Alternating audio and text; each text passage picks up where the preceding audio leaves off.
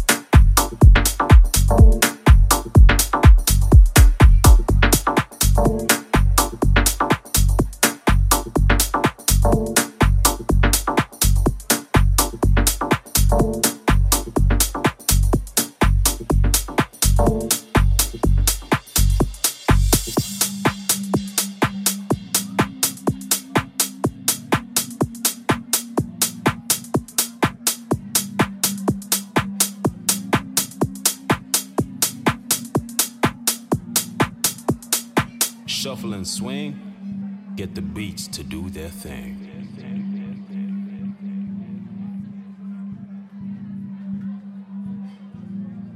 Follow us on techno.uncoded-radio.com.